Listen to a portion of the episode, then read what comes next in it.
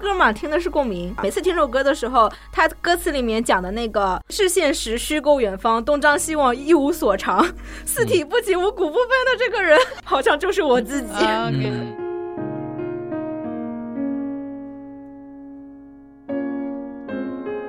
欢迎光临宇宙尽头小酒馆。今天我凉凉、孔老师，我们三个人相聚在这里，是为了庆祝顾里的生日。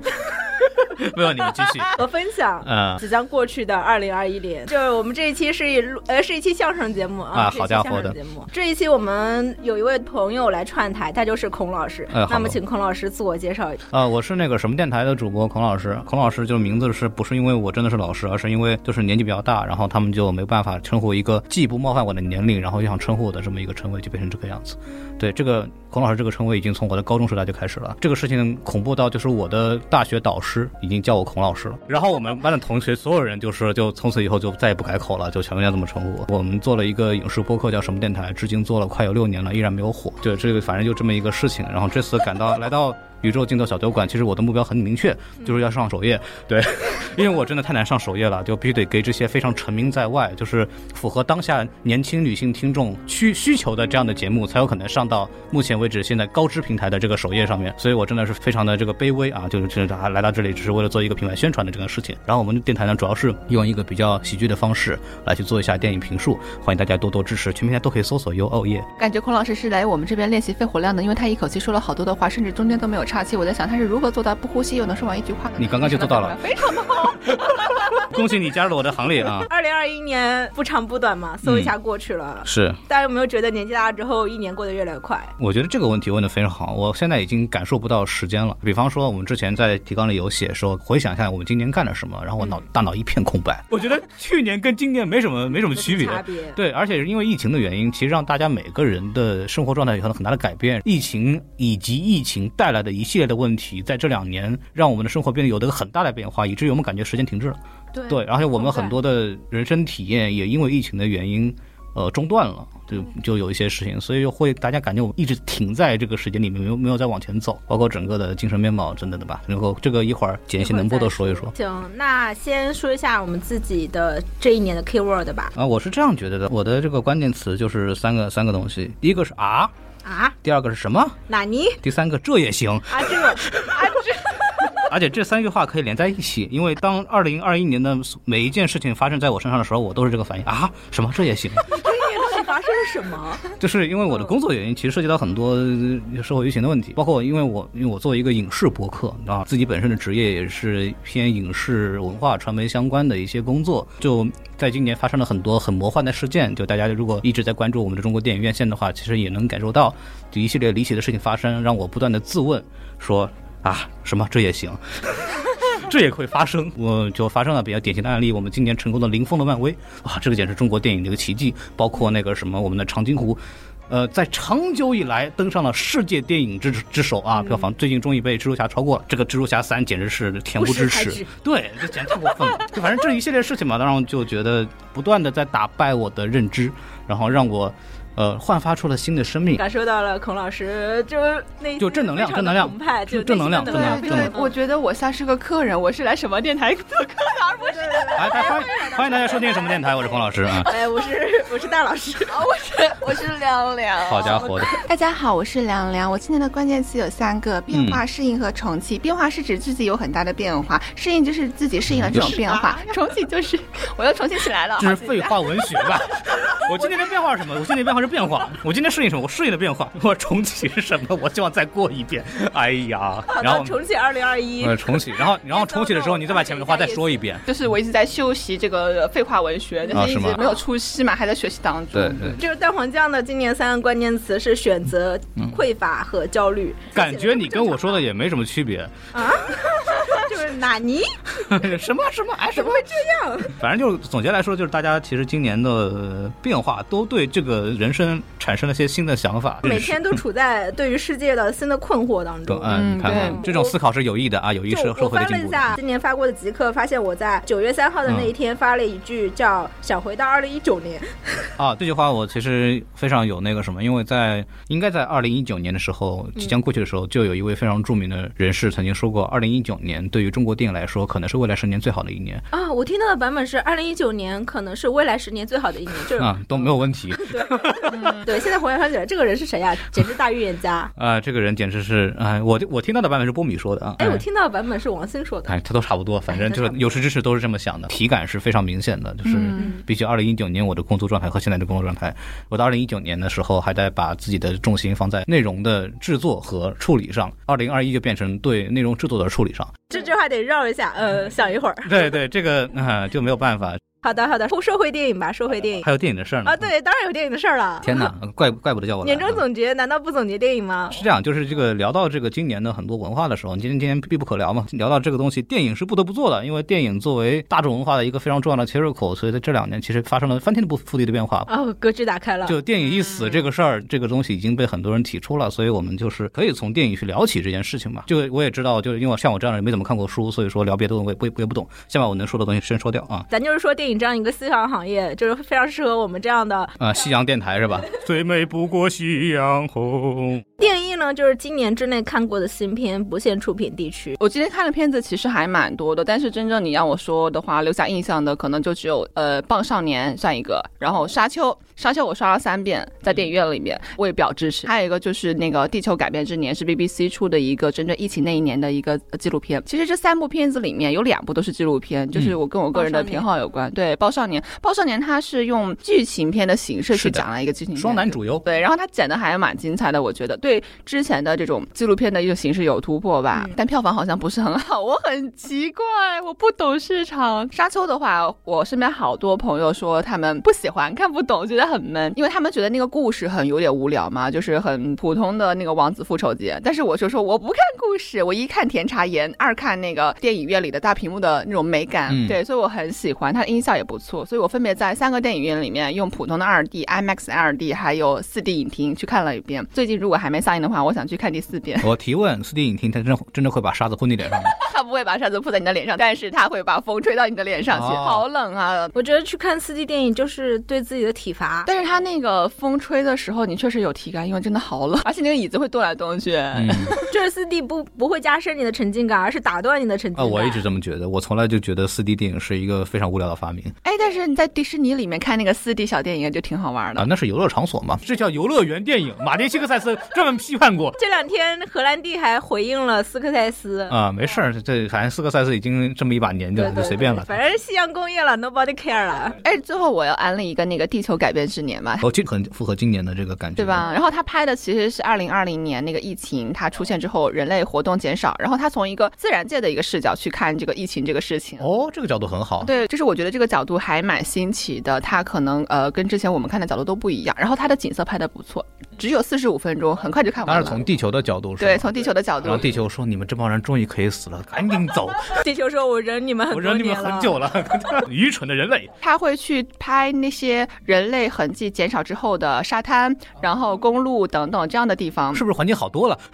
还有一个很有意思的点是，呃，很多濒临绝种的海龟呀、还有一些濒危动物，因为人类活动减少之后，它们生了二胎、三胎。 哇，好家伙，这就响应了国家的三胎政策了。对呀，所以我在 B 站上看见的，B 站上的弹幕就说：“你看，不用九九六，只要放假够多，那就会多生。哦，这就是自然规律，九九六是违背自然规律的。是，的，九九六主要是违法，你知道吗？快！我本来不知道选啥，因为今天院线电影实在是太少了，就没什么好看的。我本来写了《沙丘》嘛，但是其他的两个我一直想不出来写啥。昨天就突然可以加上一个新片，叫《爱情神话》。哦，对，孔老师也看了吗？看了看了嗯，我本来就是今年华语新片，我真的想了半天，我觉得没有能够写上去的。嗯哎，但是昨天看完就觉得，哦，这个就是对这个就是今年院线华语最佳了。哦，好的，我决定去贡献票房了。就《爱情是神话》，我觉得，呃，我真诚的建议所有的中年男演员都可以去参演一下女导演拍摄的电影，这样可以帮他们去油。哦， 以前许峥的电影，像那个什么《爱情呼叫者》囧也系还是列啊囧系列啊，就是它都是非常典型的一个男性视角的一个，通常都会有一些非常油腻的、很意淫的桥段嘛。他他什么背叛，他出轨，他做任何蠢事，最后他终于回归家庭，他仍然是个好人，大概是这个逻辑嘛。但是在《爱情神话》里面，徐峥演的这个虽然也是一个中年男子，但他跟他之前的形象非常对非常有差别，他更像伍迪·艾伦里面的男主角一样。就很上海腔调，给他呛死老祖了，现在。就我我想了半天，我目前还没有想到，就是国内目前能跟他对标的电影。但是我今天又回想的时候，我觉得啊、这个就是上海伍迪·艾伦。嗯，嗯，我其实《爱情神话》我稍微补充两句啊。我前两天因为这个二十四号才放映的嘛，然后我那天就跟中队长去看，二十四号圣诞夜晚上，我们两个大男人在那看《爱情神话》。我也是圣诞夜去看的。那个电影是在上海的老市区，我可以讲有很多路都是我们如果在上海的内环有体验的话，都是比较熟悉的路。我和中队长就在那个这那个百美汇，就是市中心那个地方，就是在那拍的地方，我们在那看那个电影，贼有感觉。然后我们两个都因为都是上海人，就是都是在上海出生长大的。我们当时看完以后，我们就说了一个暴论，说这部电影，除非你在上海的内环有生活体验，你是很难真的 get 到。就它里面有大量的属属于非常非常上海人的那种情怀。举个例子，马伊琍那个角色，那个女主，她把那个鞋，那个 Jimmy Choo 的那个鞋给到徐峥那边说：“你帮我修一下。”然后那个鞋匠就说：“那个东西肯定是真的，不可能是假的。”这个其实有一个，因为上海人这边有一个流传一个说法，但这个东西只是一个流传的说法，啊这个不代表百分百的这个可能性。是上海的女孩是不买假鞋的，就是这是上海固有的这么一个说法。这个其实带有一点老上海的那种价值观在里头，就是虽然我没有钱，我单位以前买我也是买真的，就是它有这种非常非常上海情怀的东西和上海人的那种固有观念，包括下午茶是我的 coffee time，就是那种东西，你知道吗？就是有很多这种。很老上海的那种，嗯你可以说它有点装，但是它是那种属于上海的那种呃追求精致的感觉，这个就是一种非常非常典型的海派文化的体现。包括里边呈现的东西，除了那个内环之外，你根本不会感受到那种东西。这个气息，我当时我跟钟队长两个人看的非常的激动，我觉得就是这么多年其实没有什么真正跟上海有关系的电影。建国以来吧，其实这个所有的电影中心从南上海移到了北京，老上海的电影人从上海移到了香香港港。北移了之后，整个上海其实电影是行业是非常示威的，除了《罗曼蒂克消亡史》还是老上海，我们就根本找不到一部真的描绘上海的一部电影，而且它能上院线。徐峥这次做监制做了这个电影，我们觉得非常的激动，因为徐峥上海人嘛，主演也上海人，它里面集了上海的非常著名的中生代男女演员，然后徐峥牵头资助一个年轻导演去做这样的事情，我觉得是非常好的。作为上海人来讲，我们乐于看到这样的电影呈现，但这部电影出上海就没用了。就是他的电影，他只能在所谓少数的小布尔乔亚文化群体里边得到一些共鸣。包括这个事儿出来一个，还有一个插曲，导演叫邵艺辉吧，我应该对对对没有错。他在里边其实吐槽了北京电影学 院，你买知道吧电？子烟那个事儿， 对对对对对，然后他就吐槽他的老师，他的老师看完这部电影以后写了个豆瓣，说我这个豆瓣朋友圈里面三分之二的影评人都给这个电影打了很高的评价。现在这个电影宣发做的真的是，哎呦，对。然后邵一邵一辉在豆瓣上给他写评论了。如果这如果这个电影做的真的宣发很好的话，我们就不会这么点票房了。对，实际上这个电影真的是可以 get 到的那个群体真的非常的小，所以它的市场票房一定不好。但这个电影确实又非常的优秀，所以我在这边，如果大家如果有听到这个节目的，然后那个如果那个时候你的电影院里还能看到这部电影的话，就可以去看一看灯光，它的灯光是很自然光的，基本全用到了是上海本身的光，就是因为上海的市中心有很多霓虹灯啊或者这些东西，给到了这个环境一个非常舒服的自然光，所以它的打光是非常舒服的，它真的把上海的街道的那种感受带到了整个这个环境里面去，就是而且演员的表演就舒服，它基本没有那么好，它不像伍迪·艾伦那么好，但是他每个人的演员的表演的之间的互动又把这个情绪给接得非常的舒服，我觉得这都是这个电影非常可取的地方。中国电影其实我们一直在说电影在示威，但是偶尔能冒出这一两部电影，我们觉得非常激动。刚才说到演员这一点，齐哥主演真的表演非常的流畅，非常的自然。有一点小背景补充吧，也是我今天刚看到的，好说是在这个电影拍摄期间，他们几乎没有熬过大夜，都是上午九点开工，晚上就收工了。几位主演都是上海人嘛，他们就收工之后就骑自行车回家了，就是这种非常自然、非常舒适的一个拍摄状态。我我觉得正是因为有这样的环境，几位演员也都是处在自己的非常熟悉的环境中，他们的状态也非常的松弛，所以才会呈现出这么好的表演。啊，这个难得是不熬大夜的剧组，这位导演，我之前看过他卖电子烟那个非常火的长文章嘛，距离他写完那个长文章就过了两年了。哦啊然后对，就今年居然能看到他的真正的电影长篇作品，而且这么这么优秀，我觉得还蛮开心的。我看完之后还特地查了一下，我以为导演是呃上海人，他实际上他不是，他是嗯山西人。哦哟但是他在上海的市中心住了两年，就住嗯在那样的洋房里面，与周围的邻居打交道。嗯，对，所以我看了他的一些采访，他说他的很多故事的原型都是他在上海市中心住的时候，他周围的嗯嗯左邻右居这样子。嗯对，因为我们看的时候，真的觉得就是，就你看，我就以为这个导演是上海非常的生活人，我就以为这个导演是上海人，因为那个腔调真的就是只有那个上海人能够感受到那种真实感，共鸣感非常强。就就按照现在的话讲，就 DNA 就乱跑的那种，就在我在我这里，就他行为不一定展现出来完全真实，但是他那个感觉做得好，他的气氛做得非嗯常好。其实那种老洋房，我们在上海待久了的人都是很熟悉的。比如说我们在武康路啊，或者淮海中路附近逛街的时候，就周围两排全部都是那种房子。这个我还专门跟钟队长聊，因为他是广配导演，他拍过很多这种东场景。然后他说，我跟他说，哎，我去，哎，咱们这个看完之后，我觉得以后有有机会，我们在上海租一个房间做工作室蛮好的。他说你不要想了，这个东西拍的好看是会自己摆出来的，好吧？这个东西反正就美术，他说这个电影美术做的真的很好，就是这他他说你真租的时候感受不一定有这么好，所以说你要冷静。对啊，就是马伊琍那个家进去之后就非常的嗯破败。对我虽然没有看过这个电影，但是我去过上海老洋房里面，嗯其实它那个非常不宜居，对对对对对对对就适合拍照，宜拍照不宜 居。 我昨天看到豆瓣影影评，确实有蛮多人在批评他一些不好的地方，比就方比说方说他觉得里面的人物确实有些悬浮的地方，但是我觉得这些其实都不重要。我觉得这是一个因为稀有所以比较珍贵的一个电影吧。就是第一是它是真正的城市电影，嗯，对，很少。我们是希望有更多的就讨论城市议题的方向，尤其是上海这样的城市，其实有很多故事可以讲，它有很复杂的历史和人文的倾向，所以我是觉得希望能期待更多这样这样的电影出现。因为很多人觉得这个电影可能悬浮，因为可能他没有这种体验，就是每个城市地方人确实不一样的嘛。对，包包包括那个什么九十年代，当年有一批非常出名的北京的喜剧，反映北北北京市民的喜剧，嗯啊那个东西我们觉得很接王地朔气，的那一本，对对对，这个东西很接地气，但是那是北京嘛，对，那是北京，那上海其，上海就是上海的核心区的人，他就是这个样子，他就算穷，他就算穷，他也要装的不做穷。到场，有说一个事儿吧，上海人，比方说。呃，有个东西叫假领头，假领头为什么要假领头？是因为我们没有钱每天换衬衫，但是我就买很多那种假的领头，穿到里边，然后外面套件外套，这样可以好好像每天换了件衣服一样。只有上海人干这个事儿，我对是第一次就是听极说度的体嗯面。，对，就是我要体面，就是我就算没有那么有钱，但我要保持我讲究表面的体面和讲究。它它它它其实，如果我们把它打入负面或者打入什么价值观的对立面，这个是是是不好的。就是还是希望我们大家能够接受更多元化的生活方式，然后就是它出来了以后，就是可以。了解一下，对吧？就不要先就放在什么对立面啊，这个就完蛋了， 就没法玩了，对吧？让我选的第三部年度最喜欢的电影是《一味中》，这就没有别的理由，是我个人的情怀。啊嗯，我为了看这个电影，很努力的把之前的剧场版全你部把看老了 TV 版还有老剧场全都看了没。有，我是看了新剧场版，因为它跟那个是连在一起的。新剧场版其实也把很多老的故事给揉在里边去了，但虽然它的设定好像不太一样，因为太复杂了。我我在看，我要看为了看中，我就看了很多 B 站那边的解释视频。好家伙， 到现在我没有彻底整明白。我还问了很多我们那些朋友，让中队长啊，包括明之下郭连凯和他们聊，他们说你不要试图理解这个事情，很多时候暗眼秀明自己也没理解。根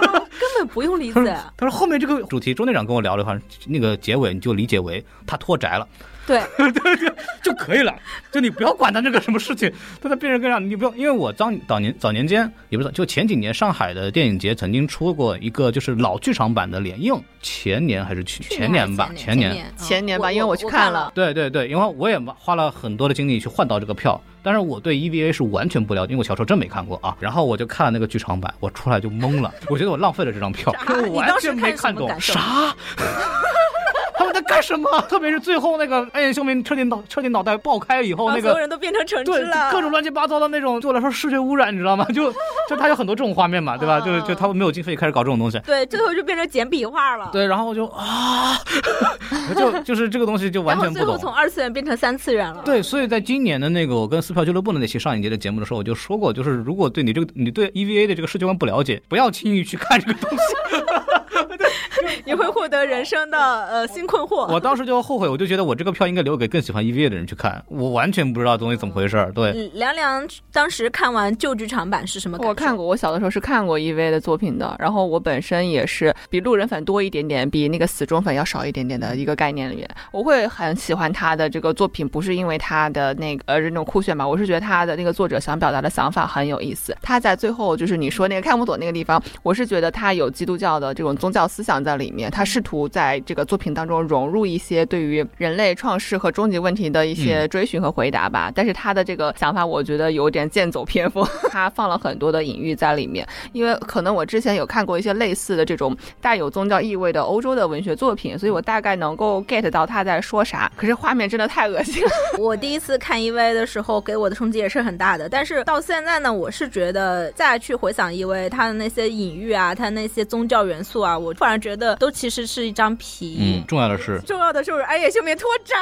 了， 跑了，这个人跑他脱什么宅？他去拍奥特曼了，好吧？ 就是他最后告诉我们，人终究还是啊要拓展。他就说，你们不要在乎我拍了什么东西，不重要了，你们赶紧就不要不要再陷入这个环境里面。对，最后真嗣跟真希波手拉手奔向打工的明天，两个人当社畜去了。 安野秀明说拜拜，我要去拍，我要去搞奥特曼了，再见，再见所有的意外，我要去搞奥特我曼了。觉得他是终于摆脱了，就是人人，因为人从幼年走向青春期，然后从青春期走向社会，然后走向成年的时候，他会有一段非常迷茫的说我是谁，我从哪里来，我要去干啥的一种对于虚无缥缈的这种提问，就每天都在想人生的意义是什么。对最终就摆烂，开摆， 彻底开摆。但是我觉得他那个作品就显现出了他从这种虚无的我人生意义是什么，到最后说我不管你们，我不管人生意义是什么，我要去干了。我要去拍奥特曼了，你们再见！你们不要再让我，你们要东西我拍完了，拜拜！ 就就这种没有后没有续集了， 对，老子不干了。 我当时看到这个结局，我就啊，我我在前面的时候就我已经开始。在爆哭了，然后看到真嗣拉着真希波的手，就是两个人奔赴明天的时候，我就很无语。我当时就在想啊，我我这看了个啥？就是他在打你的脸，说我刚我在前面好几年做的那个东西都不重要了，就没关系了，就就是这就是一场梦，心里还是很感动。但是我觉得你在看的过程中付出的情感还是真实的，但是看到最后，你又有种你是在陪着这个系列成长的那种感觉。就有一个句号都是好真嗣，我觉得整个我在看一位过程中，现在回想的话，真嗣他就是在代表年轻时候的安野秀明吧，问一个终极问题，就是我是谁，我要去哪儿？我身从何来，我死往何处？我的出生对这个世界意味着什么？是世界选择了，还是我选择了世界？ 人和宇宙有什么必然的联系吗？ 原来您是《武林外传》时机学者，那 你看看。好，那孔老师呢？我也选沙丘，就是我为什么选择沙丘，是因为它对电影院的意义非常重大。嗯，它对电影行业的意义也非常重大。它在今年，这是唯一一部电影说让我觉得说我们为什么还需要电影院。是的，对这个这个很重，因为我们现在流媒体这个已经大跨度的在掀翻整个电影行业，甚至我们其实很多电影怎么说呢，就是很多电影吧，就是好像在电视机上看看好像也行，但是《沙丘》告诉我们说，这个大这个大荧幕是干什么用的？我告诉你怎么用，是这么一个逻辑。然后对，然后我当时看完以后，我当时就很激动的发了一个朋友圈，我说《沙丘》在告告诉我们什么东西？电影院是我的，你们他妈滚蛋！你们这家电影就不不配在电影院放，他是这种我感伦受牛。马说：“我就不是游乐园电影，我就是真正的 cinema。对他就就真的是真的犀利马，你就按照那个马利克他的口音，真的是犀利马，你知道吗？就是那种东西。包括就是我最震撼的是，因为我看了三遍全在 IMAX 电影院看的，而且我是等到二 D 出来之后嘛，然后就看整个 IMAX 大厅。如果你坐在第八到第七排中间，是在中中间偏前的那个位置坐，那个时候当沙虫飞到顶上的时候，你当我当时就是震惊了。对，就是 好、这个这个好， 这个好。呃按照我们那个电台西多老师说，突然明白，就是啊，就我来电影院去干这个来的呀，就是我我们我们过去在干看在看什么啊，就是是这种种感觉。特特别二零二一年，其实没有什么真正优秀电影，国内国外都是。沙丘呃非常幸运的还能够在中国大陆上映，并且我们就是能够有机会在电影院真的看到这个电影，我就觉得就这个时候会觉得哦，电影回来了，就是那种感觉。但是由此而生的，伴随的是大家好像对这个电影产生了很多真心的讨论，而啊这个东西我是看不懂嗯的。我当时在想，这讨论啥呢？就是很多人在讨论，哎，沙丘是不是伪科幻？这有什么好讨论的？ 科幻不就是哦 fiction story 吗？呃，科幻这个东西就是这个讨论比较大，但是我是觉得《沙丘》的科幻性是它对呃沙漠环境的这样的一个探讨，包括是对人类跟环境之间的关系的这样的一个。 但是这个这个部分，其实在目前为止的序章这个部分，其实并没有展现出来，所以很多人可能稍微听别人带带节奏，讲讲啊，这个东西跟科幻没关系，然后这个东西根本不如什么《盗梦空间》，根本不如那个刘慈欣的那个那个三体呃三体，就是，但它不它不是一种东西，而且它真正科幻的地方，其实我们还没有进到那个环节里面去。它作为一部电影序章，其实也有很完全两派声音。比如说，我就觉得，我觉得我看完那个序章之后，我说我还想看第二部，我赶紧想第二部赶紧出来，就直接给我放。但是很多人就说，你拍了这么一长部电影，还才序章，对，很多人吐槽的点就是，哎，我花了三个小时看了一部预告片。对，就干嘛你在骗我钱吗？对，我觉得这个是有电影观影的这样的一种差异在的。我们的很多观众还停留在看故事，或者是我想看个爽，我想看一个完整的东西的这样的一个境地。但其实电影真正的魅力，在我看来，就是在大荧幕上杀虫拔地而起的那一瞬间，那个就是我们为什么要去看电影。因为你看故事，你就沙丘也有小说嘛，对吧？呃，很多很复杂的科幻片、呃科幻主题电影也有电视剧嘛，呈现故事、呈现故事的复杂性，文字或者是电视剧都能够做得比电影更好。但电影能够带来我们给我们带来什么东西？这就是沙丘给我们呈现出来，只有电影院可以给我们。看视听语言，对对对，但这个东西又很难。之前今年还有那个《指环王》重映嘛，然后《指环王》也重映之后，也带来很多新的疑问啊啊！这个电影为什么那太么经长典？了，看不为什么那么？么经 典？他们到底是干嘛？然后我们就啊 啊，这还有这种点可以喷是吧？对，这种这这就造成了很多的这个认知上的差距。这个东西，呃，往后说吧。但是就这也是我为什么对二零二一那么那么失望的原因的其中一点，就是我们的。认知差距没有弥合，我们在出了那么多电影、那么多文化作品之后，我们反而好像更割裂了。这个事情好像也没有解决的办法。还有一个电影，然后我特别想说的就是《宇宙探索编辑部》这部电影是在今年的平遥国际电影展上做了展映的。就像呃，你说《八少年》是你今年看的，《八少年》我去年就看过了，在 First，然后这个是我在平遥电影展看的，而且是在最后一天。我在走的那一天看的，我认为这是今年看过的最好的电影之一，全国就全世界范围里边，这个电影没有那么好，但是我很喜欢，是因为它展现出了两个点是让我很打动的，一个是旧时代知识分子的迷茫和坚持，他最后其实是有个情感落点的，是跟他是跟那个主角女儿的关系，但那个主角是一个你先跟我们俩说说八九这十个年代的电影老编辑说了啥吧？就是八九十年代的一个老科幻杂志的主编，他当年就当年在八九十年代流行过一段时间的那个飞碟热，或者叫是特异功能热等等等等吧，大家可以翻看历史。就是，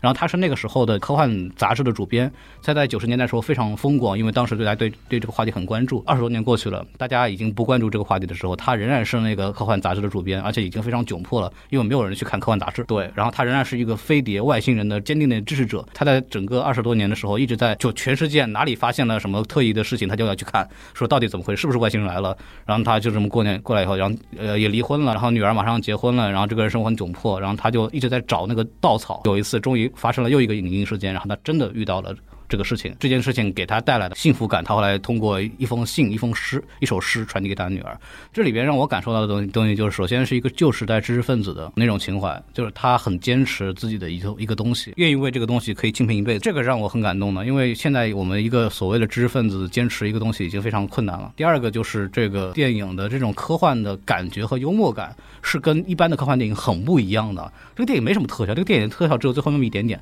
就那个所谓的外星人来了那个那个那个东西啊，然后然后但前面一直是那种非常纪录片式的，你可以甚至它有点像综艺，你知道吗？就拍的那种非常搞笑的那种记录记录式的那种感觉，就非常有趣。它不是那种拍的很电影的电影，然后它就是手持拍摄吗有？很多很有很多手持，就好像是我我是我作为一个纪录片摄影师，我在跟这个团队去找外星人，但那种东西，然后就。然后它里面体现幽默感也非常有趣，这个在一般的科幻电影找不到的。然后我就看了这个导演，这个导导演以前做过一个短片，这个短片大家很多人肯定都看过，是文艺片《闷死人》，大家又不知道有有没有看过这个东西，应该有人知道。我想起来，我看过，我看过。嗯啊对，就是讲说一一帮那个学生剧组在那个里边秘密拍文艺片，然后有出现了文艺片闷死人现象，所以警然察后就过来被抓抓他们。捕了。然后一一打开他们的什么什么素材库里边，全是那些什么有害电影，什么塔可夫斯基这种东西。 对对，就就当年那个很搞笑的短片，那个那个那个导演那个导演就是这个片子的导他演。他是不是北电的？然后姓他也姓孔，就是跟我一个姓。然后对，然后就哎，他是在平遥电影节找到了现在那个编剧，就是在你这个里边演外星人的那个人做着这个片子。然后他那个幽默感就很戳我的点，就就很犬儒，很释怀，对对对，但是又很有趣。应该明年会上映，不出意外的话，电影院看了一定要去看，太清新了，它是一部很清新的电影，很很清奇。然后还有一个我要说，就是刚刚我讲的《熊出少年》这个片子，这我之前我们也做过节目嘛，大家可以去听，就不在这儿细讲了。我觉得这部电影在目前为止遇到这样的舆情问题，就是这也是二零二一的一个奇景。这部电影如果它最终是以一个非常惨淡的结局收尾的话，只能我认为这就是中国人的耻辱，我就这么觉得。我觉得这个这个太难接受了。至于什么叫种族歧视，我就说两个点，就是第一个点，这个也是因为我在美国生活过，我真的我真的经历过这个东西，我也真的知道这个东西到底是怎么回事儿。就首先要两点，一个是外族对我们发起的行为，第二个是带有主观恶意。那熊市少年其实不符合任何一种这样的环境。然后至于冰冰也如何成了成为了辱华或者辱亚裔的代名词，它是有很多历史和文化背景的。如果不在这个历史情景之内，它是不应该被咱们判断的。当然，目前为止，这种辱华这件事情啊，它本身是不可证伪的，就是它这个话题是不可证伪，这也是为什么这个东西还能再讨论的原因，是因为它不可证伪。我怀疑你辱华，我可以用任何的角度来去怀疑你，你不你怎么解释都没有用。就这个就像呃《让子弹飞》里边说的那个东西，你你吃了几碗粉，你只能把自己肚子里抛开来看，否则你证明不了自己。那在电影里边，我可以把肚子抛开看，我死了，那么真的电影导演怎么办呢？我把心挖给你给你看吗？你才信吗？对，我觉得这个就这个是很不文明的、很野蛮的一种一种事情。对动机的揣揣测是不可证伪的，因为你不可能把其他人的脑子抛开。对我怎么办？你要弄死我吗？对啊，就是这个，就是我我还是那个问题是为什么我们要用这么大的恶意去揣揣度一个创作者，而且是一个中国的创作者的一个国产电影？就目前为止，反正我们的敏感点已经真的是非常有趣了，就非常有趣了，所以就就我觉得《熊出少年》、呃，《沙丘》包括《上汽》，其实都是今年舆情的一个非常明显的体现。突然聊得好沉重。这是一期 emo 的节目，我觉得今天白天的时候，紧急翻了一下我今年的豆瓣标记，发嗯现今年标记的电影只有不到一百个，呃，非常不合格，就是 KPI 没有完成。我们现在都用 OKR 了。对对，就愿景、使命还有行动。哎呀，好了，可以了。一个电影叫《小伟》，一个电影叫《孤注》，嗯，然后这都是很小众的两个片子吧？我看了《孤注》，上一节看的对吧？没有，我是在 First 看的。啊、我上一节看的。这是那个周老师唯一一部有龙标的电影， 这是他有史以来第一部有龙标的电影。今年确实没有看在大荧幕上看什么纪录片嘛，看周浩老师这部电影，我觉得还蛮有意思的，因为他作为一个导演，我觉得他在里面有表达了一些自己对于纪录片作者的，我觉得他摆烂了，。我彻底丧失了我的客观，我摆烂了， 对，就那种感觉。他自己在这个电影里就提了一个问题，他说拍摄纪录片是有原罪的。这个东西我就觉得他开摆，因为之前我觉得我们一直认为纪录片拍摄者应该是一种客观的视角，在做自己一些记录嘛。然后，但是周浩在这里面他就直接侵入了，嗯甚至他的摄影师、他的工作人员都出现了，都在了画面里。很离谱。这个片子，我看的时候觉得，哦，周老师开摆了。然后里面他的采访对象，就他的拍摄对象也有一些很明显的变化，就是你能感受到一开始几个采访对象对他都是很有戒备心的，其中有一个人就是慢慢地在让他接进入自己的生活，就接受了他，但是他采访另一个对象应该是做导演员的那个对象，嗯嗯对那个采访对象呢，就是最后还是拍到一半就决定要退出这个嗯退出拍摄，后面呢他就提出了对自己拍摄纪录片这个事情的一些呃 反思，不干了，是 吧？他也脱宅我 了，爱咋咋地。安野秀明行为，我脱宅了。 这对中国电影纪录片行业有什么样的启示呢？有什么样启示呢？ 对，就聊聊大家自己理解。我们聊聊轻松愉快的轻松的电视视剧剧吧哈。啊、对这个话题，我当时看到提纲里这段的时候，我一时没想起来我看过什么电视剧，因为我这个人不看电视剧，想了半天就想到了两部，一部叫《旺达与幻视》，就是那个 MCU 的一个美剧嘛，还有一个就是《觉醒年代》，就是《觉醒年代》是真的好对，而且《觉醒年代》我让我觉得最激动的不是什么什么人民的这个热情狂潮那种东西，而是文人之间的那种关系的呈现，嗯包括在对北大校园里边那种师生之间非常尊重的教学的风格的这种东西，现在已经看不到了。无论是老师学生，我随时见到你，我向你鞠躬；蔡元培校长也会向你鞠躬，无论你是谁，只要你是北大的人，这个东西就很不一样。包括他在整个政治事件当中维护北大、维护他的学生、维护他的请的老师的这样的行为，包括他对不同的政治观点的老师之间的这样的去调和。这个电视剧拍的真的非常的好，非常的细，而且他在有限的表达空间里边就把它表达了出来。而且我说一个可能有点危险的东西，就当说到五四运动的那段时间的时候，因为我就看到那儿，后面就、嗯后面的有点惨，我暂时先先不看。好的对对，然后我就看到那儿，然后对五四运动的那个描述，其实我们能看到很多关于后面的事情的一些对应和映照，其实表达了一些他的观点的，这个也非常难得。我当时看的时候，我就是心里咂咂嘴，哎呀，这个这也敢说，这种文人之间的那种呃交流，包括胡适、呃陈独秀、呃李大钊，他们三个人其实的政治观点是完全不同的。他就把三个人、呃其实是朋友，但是后期因为政治观点的不同，他们会最终分道扬镳。虽然他没有拍到最后面他们大量大力撕扯的那个阶段，但是他们通过他们前期三个人是朋友关系的时候那些小的互动，就能够拍出来他们的观点之间的不一致。对，对，这个是我觉得，就是它是很电影，它其实是很电影的电视剧，它用它是用画面，它是用人物的这种塑造来展现出观点上的那种表达上的不同，对，就非常。而且我是特别喜欢里边鲁迅的那那些，虽然鲁迅的画面并不多，嗯在前期的时候，但是每次一出彩一一出场的时候，就是非常惊艳和出彩的。还有一个点是，他们之间对对文学的这种欣赏，就是他们当他们当新青年的编辑部第一次听读到读那个什么《狂狂人人日记日》记的时时候那种对激动的感觉很现在很少有了。就是我们在上学的时候都没有这种东西，就是我们看到一篇好文章的时候，在一起击节叫好的这种形式。没有体验过，很遗憾，就是我们在整个的学习生涯中没有这样的感受。我们对这些文章的认知是全文背诵，或者是语文书，就是老师读一遍，我们跟着读一遍。我们其实并不理解那个东西到底是为了什么，它为它的力量到底在哪儿。但是通通过这个电视剧，我们好像明白了。对，包括一些 UP 主木鱼水星也专门做了这个系列的那种东西，然后让它二次发酵，然后变成了就是因为 B 站的用户很很多都是小朋友嘛，很多人是看了木鱼水星那个讲解，然后对这个电视剧才知道是怎么回事，然后通过所谓视频作者的二次发酵的解读，然后明白为什么这些语文课本上面那些很冷冰冰的文字对当时中国有那么重要。我觉得这个我当年没有这样的机会，我们上学的时候没有不是在一个视频时代，我们没有这种。很好的补充材料，反而因为很多我知道很多老师讲这些文章的时候，会把木鱼水星讲觉醒年代的视频放给学生看哦，他们反而就明白了。而且木鱼水星那次做的那个东西，它其实是在做另外一件事情的这样的搬这个局的这个点，就是短视频创作者对长视频的侵权问题。就虽然说二创这个东西，它从很多层面来讲，好像它是个灰色地带，甚至嗯甚至长视频的角度来讲，就就认为他们是侵权的。但是木鱼水星这样的 UP 主的存在，包括我我特别我个人有认识的1900影剧史那样的 UP 主的存在，我们就知道他们这个二创或者是短视频这个行业，它能给我们的社会。带来什么样的这样的好处？我们不会因为看了那个东西，我们就不看全篇，反而我们会更理解这些东西到底是怎么回事。这是一个很积极、很正面的东西。那么，是不是我们可以有机会去聊一聊？就是大家都可以坐在一起聊一聊，就是短视频是不是它可以作为一种健康的东西来存在着？好的，那下它一的期边界选哪题里有？了。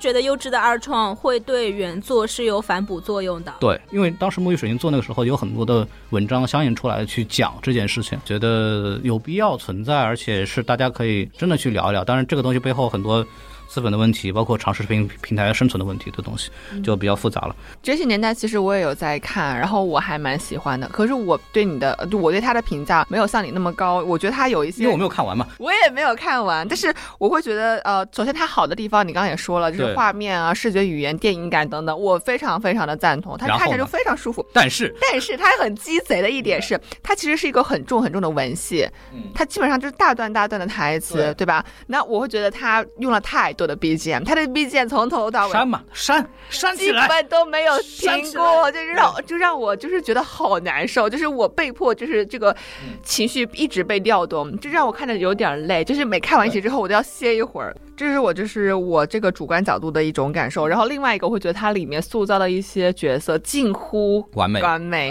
对吧？嗯对吧不能，因为不能，我知道我知道，但是你会本来看着好好的，你突然嗯觉得哇，这个人就对他不可以说，哇没有任何的缺点，他是一个神他他不可以，就是没办法，这个东西咱们就没法说了，就是，哦对但是他对对只能说尽量的把能表达的东西表达清楚。就是我还是那句话，在目前的当前的环境下，他能能够把这个东西拍出来，嗯这简直是奇迹对，啊但！是我觉得他拍的很好， 这很不简直是错奇迹啊！嗯对，就我觉得这个很了，因为我在这个之前我没有想到还能够拍这样的东西，并且拍的还这么好，就是没太走样。我觉得他正是因为他的这个电视剧的出身制作的这个出发点，他就可以做到很好、很精致、很还我原。哦呃就是还是那句话，就是给中国电影、电视、电视电影行业足够的资源、钱和时是间能，做是有出能好做出东西好东的西来对对的。对给我这个人生带来了一点小的希这望。几个 case 都让我觉得是还是有想做好东西的人的。对，说到这个东西，就要说到《万达与幻视》了。《万达与幻视》，我为什么喜欢？是因为我是一个资深的情景喜剧爱好者。然后，对他在特别是前半程，对，他是他模仿了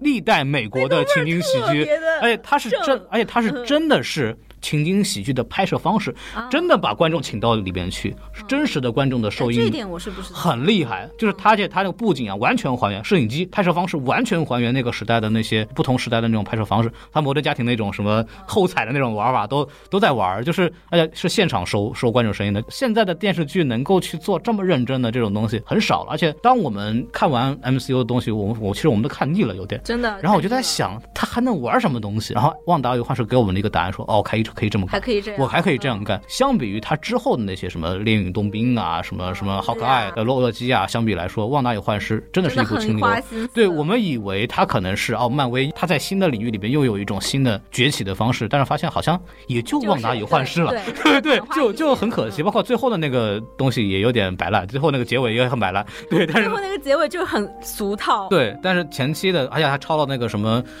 超了 DC 那边的那个钢铁之躯的分镜。啊 对对对，这就是基本上是一模一样的。当然，这个东西我也不不能认为完全是抄，但是反正就是没什么创意。但是前期那个太让我激动了，我觉得这个构想真的太好了，对。嗯，真太好。但是总体来说，哎，就是就那样吧，就那样吧。我当时看的时候真的非常珍惜，因为漫威你真的那种套路已经看腻了。。对，本来以为他们拍《旺达幻视》是会拍正片时间线里面，他们不是东躲西藏了两嗯年嘛，藏起来了两年，就那那个时间线里面，他们俩旺达与幻视是怎么躲在一个地方谈恋爱的？我以为要拍这个呢，嗯，啊，结果拍也成确这实个是样子，也确实是。哎，确实是躲在一个地方谈恋爱，但不是我想象的那一种。对对嗯对，而且它后面是有预警的，就是它后面其实留留了个彩蛋，是给留在那个《奇异博士二》里边出现的，因为可能出现旺达黑化的这个环节环节，然后那就看吧。那个《奇异博士二》的预告片已经全出来了，大家可以去了解一下。凉凉，你写了巴比伦类人，你真写了巴比伦类人，为什么不能轻松一点呢挺？好的，那个剧我有有有所了解，就是他把那个那个语言我名名字我忘了，就是他真的去学那个话巴比，伦嗯对。可能就是因为我在童年的一些经历上、想象上跟女主比较接近，哦嗯所以这个剧我刚开始看的时候，我特别能够共情她。然后另外一个我很喜欢她的点是她在这个编剧故事上的巧思，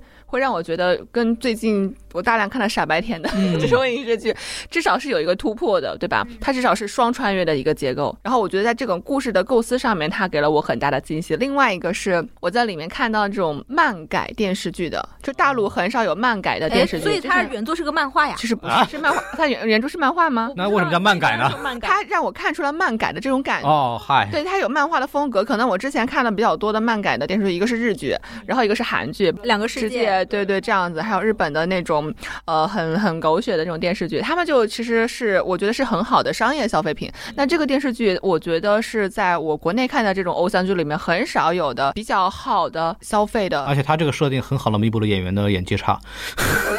对，对对，因为演员特别是非男常男夸主张是吗？特别难，不是嗯他就是很木嘛，对对对，其实他，因为他这种剧情，他对于演员也不需要你很精妙的去把握那个情绪，他大开大合就可以了。他特别适合你在无聊的心情不好的时候，或者是你女生寂寞了，我觉得去看一看会蛮好，这、是一种心灵的治愈嘛，我觉得挺好的。为什么不能说呢？可以啊，对啊，你们本来就是个女性的电台嘛，嗯然后，下一个的话，哦，我在他乡挺好的。这个是我当初极力推荐你看的，对，是蛋黄极力推荐我看的。然后蛋黄你好像也是你的这个年年度三个对，你可以先说说。哦，好的，就是我在他乡挺好的，他其实是一开头嗯，有一个呃女主之今一天跳楼自杀了，女呃主今之一跳楼自杀了，就是它是一个多女主剧，有点像《欢乐颂》那种群那像剧。那她后面就没有再出现了是吗？他在回忆里出现，哦，这么个女主啊！我想一开始跳楼怎么个女主法？ 好家伙，我一女主开场跳楼了，你这骗鬼呢！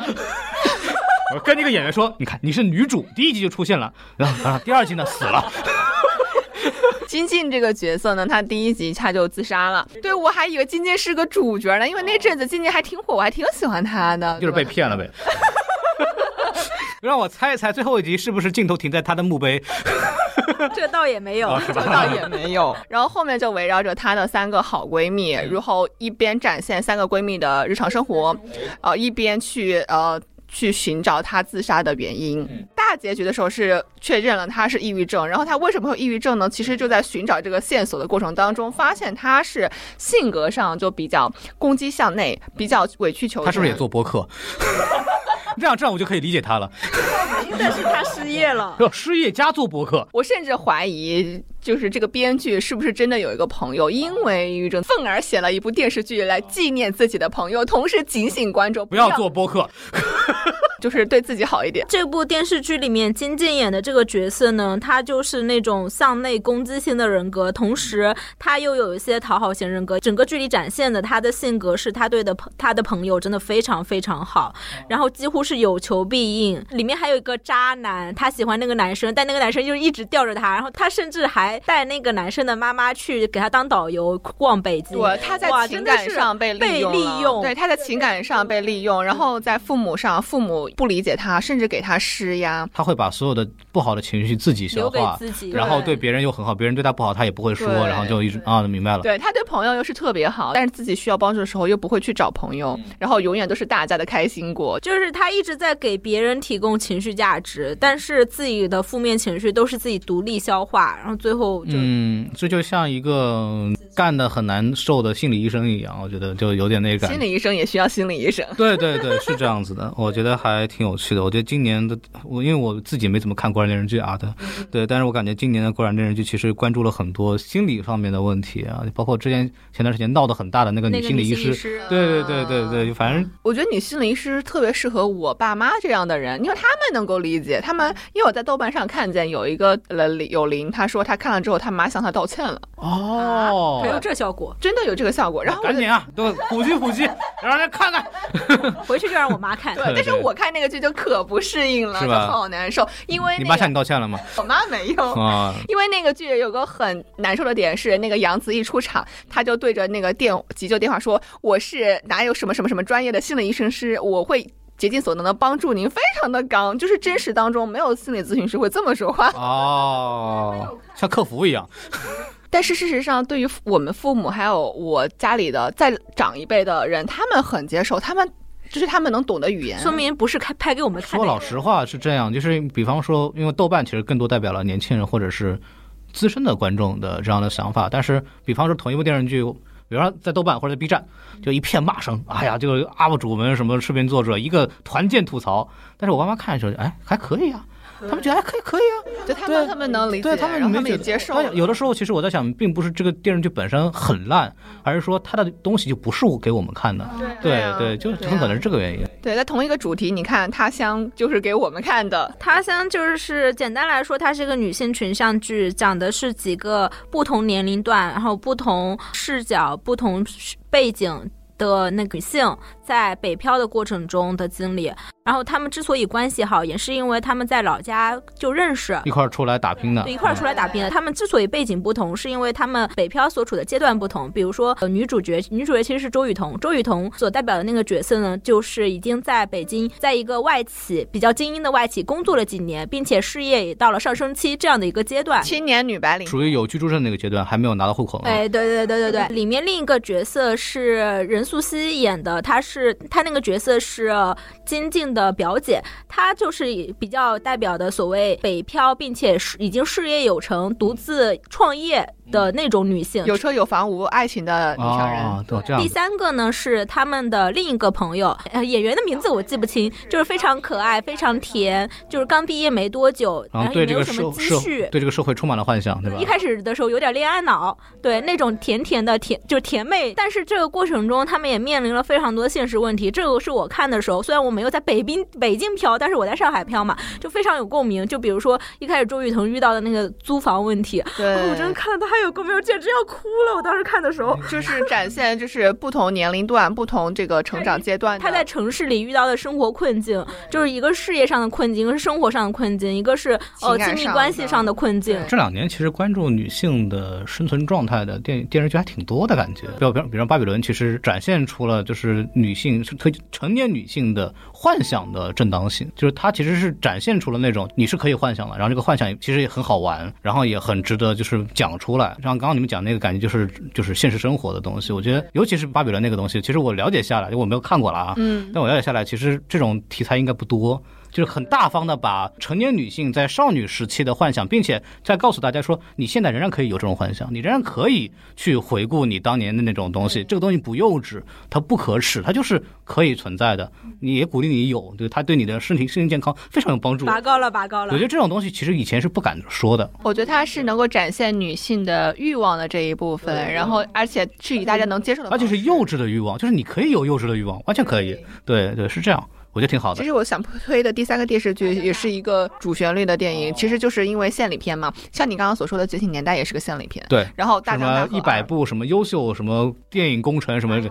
对啊对对啊啊！你看看人家这个标准的专业，话专术业，，专业。你大看江大河二确实也是也符合你你刚刚所说的，就是只要给资源给钱，啊，然后大家用心去做，就能做出好。但它比一好吗？我不知道，因因为一当时挺火的，在网上毫不逊色。是吧？对他就啊是结尾的时候，他可能哦要呃，对他结尾的时候，我觉得处理的有一点点草率了，但是可能他只能这么去处理。但是我觉得他整个的过程敢想敢说敢展现，嗯有的时候我会说，诶，这也可以。他展现的是是是改革开放那个时候是吗？对他展现改革开放那一个阶段，然后有也是群像剧，三个男主角分别代表的是那个一个是国企里的一个男性，哦他的成长懂奋了斗，杰克苏，然后一个是一个个体户，他如何从农村然后来去做成一个大生意人，嗯还有一个就是那个村支书如何带领啊大家做那个乡镇扶经济，。贫啊，扶贫 乡镇经济。嗯带领自己家呃扶贫吧，对，也是一个群像剧，我觉得就剧情挺好的，啊，那个做乡镇经济那个人被抓起来了吗？最后抓起来坐牢了，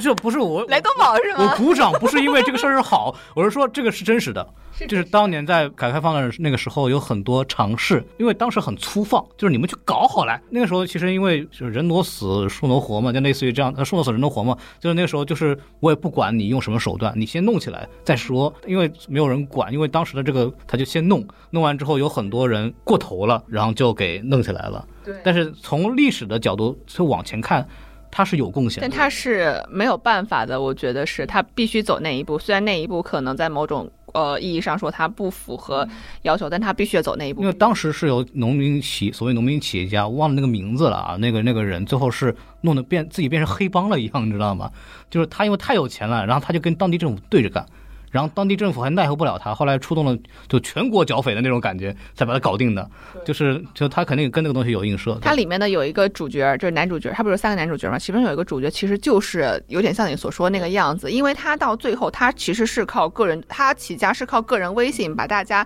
聚集在一起去建设家就乡嘛。历史的进程加上个人的奋斗，嗯，哎，对对对，然后他其实也非常，这个电视剧也非常坦然的展现了他如何去给自己的兄弟县长送钱，啊啊嗯啊！对，然后有一些就是走关系的渠道。其实呃，现在我们现在的呃反腐啊，这种很多的打黑的手段会严令禁止这样的情况，但事实上在这个电视剧里面，你会觉得它就是如此的自然而然，它很真实的还原了当时的这种社会的氛围，觉得为什么会走到这一步。嗯现现在听起来就好像在看故事会，但是那个股呃市是这样，可以去看，呃，有一个 UP 主做的东西，就是大象放映室，然后他做了一个系列叫《激荡四十年》，就是他每一期就做那一年在改革开放当中中国发生的事情，其实里边就讲到了当时的农民企业家是怎么粗放发展起来的，然后又走，就后来就深陷牢狱，是在，对对，就有这样的真实的案例，大家也可以去了解一下。对对对，然后我是觉得说，呃，嗯，我们不能以现在的这个视角去看过去的事情，你看过去的事情要以当时的视角来看。然后这个电视剧，我觉得它在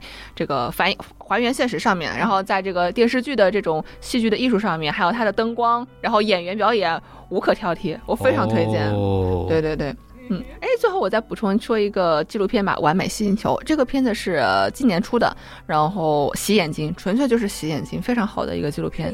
摄影很美，然后有航拍，宇航拍摄因为我实在想不出来，想不满嗯三那就个、不要硬想了。啊，不 要对影响就。不要硬想了。嗯，其实两个都是国产剧，一个是《他乡杠》，你说过了；第二个是我刚看完的《爱很美味》。孔老师看了吗？我知道这个事儿，因为因为我这个人虽然不看电视剧，但我愿意喜欢看 UP 主吐槽电视剧。哎 有人对吐槽《爱很美味》呃，吗？没有，但是他们又因为他们全在夸，所以我觉得这个很反常。 因为真的很好因看。为因为你知道这个这个这些这些视频做博主吧，就喜欢就你如果一个剧很烂，他就大家一块儿上 哦。就这个视频很好看，他们就一块儿上，就大家不这个电视剧好像他们团建吐槽他们就就他们叫我们叫团建嘛， 就就是，然后我就哎这个好像都在夸，我觉得很有意思，然后我就大概了解了一下，就是讲的是什么，就是城市女性的那种恋爱的这种事情，对吧？嗯，对，而且但是又很特别真实，我听说是， 都市女性群像剧，是的，是的，其实跟《他乡》一样，都是很优秀的。我自己，嗯我在我就看来就是很优秀的都市女性群像每剧。个女性都有两个恋爱对那个暧昧对哦象，然后就呃这个就是她悬浮的地方了。 真实情况是一个也没有，是吗？这个情况是啥都没有。 哦，我我对他那个印象当中是最最深，就他们对那个，因为好像里边那个是王菊那个人是一个编剧还是一个制片人是吧？哦呃，它是个平台方，视频平台的平台方。对，因为好像里面流出一些短视频的那个台词，我看了以后就特别真实，什么不要 选流量演员，不要再搞了，就是在自我讽刺嘛，很多就是。对对对，，哎它里面有很多自己吐自我吐槽，就是官方吐槽，让你无槽可吐。嗯，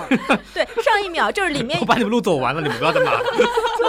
就我就觉得他编剧里面真的有非常多的巧思，呃，就因为他自己也我觉得编剧可能是这也知道自己确实剧情设定上有很多悬浮的地方，哦、就比如说每每个呃每个女主角她一定有两个。对，两个男性特在同时追求她呀之追求嗯者类的，然后有一些就不太真实的追追求桥段，在王菊这一趴里面，她马上在那个比如说她有一些开会的场景，然后审片的场景就自己吐槽掉了，啊，上一秒他在吐槽，哎，怎么还有这怎么还有这么假的违抗追求你？下一秒他自己吐槽完了。嗯哦哦，哎，这太不真实了！怎么哪里都市女性怎么会有两个以你上的们制现作者在呢？拍电视剧怎么能拍成这个样子？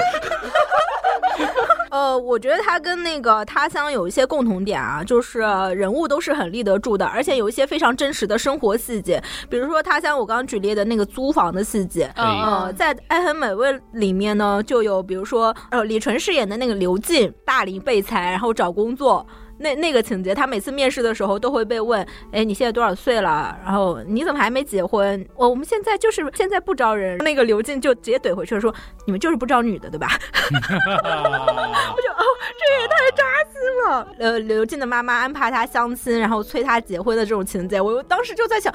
编剧是不是在我家装了摄像头？那属于侵犯个人隐 私，太危险哎了。嗯呦，这这些有些真的是有些非常真实的，呃，真实的生活细节的展现。而且我觉得很真实的一个角色就是王菊，我非常喜欢这个角色，真的太贴。演员真的找对人了，我觉得真的太贴王菊了，因为她演的那个角色，我前面提过，她是作为一个视频平台平台方的啊一个、哈嗨对，嗯呃，一个那应该深有代表体会嘛嗯然后她演的还是在互联网公司，因为你你本身你作为互联网员工，你肯定会有很多这种对，就是他拍的不悬浮，他真的很像一个就是在互联网行业里面工作的人。然后王菊这个角色，你一看就知道这个人上过班的。